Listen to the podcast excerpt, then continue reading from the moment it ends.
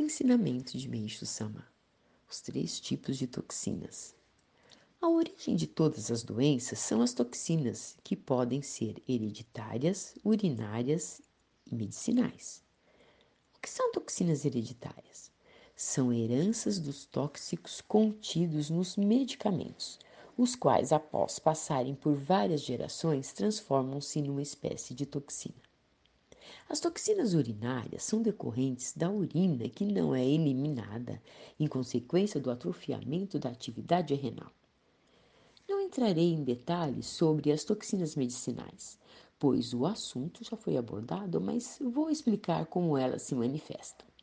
Seus principais sintomas são febres, dores, coceiras, diarreia, vômitos, dormência, mal-estar e etc.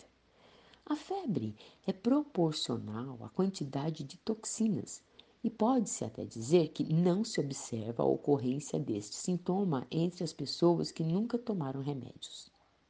Quanto às dores, as produzidas pelos medicamentos ocidentais são mais agudas, podendo ser, por exemplo, picantes, como picadas de agulha, perfurantes e rápidas. Já os medicamentos chineses, quase todos produzem dores brandas. Boas Novas do Paraíso, 5 de fevereiro de 1947, tirado do livro A Verdadeira Saúde Revelada por Deus.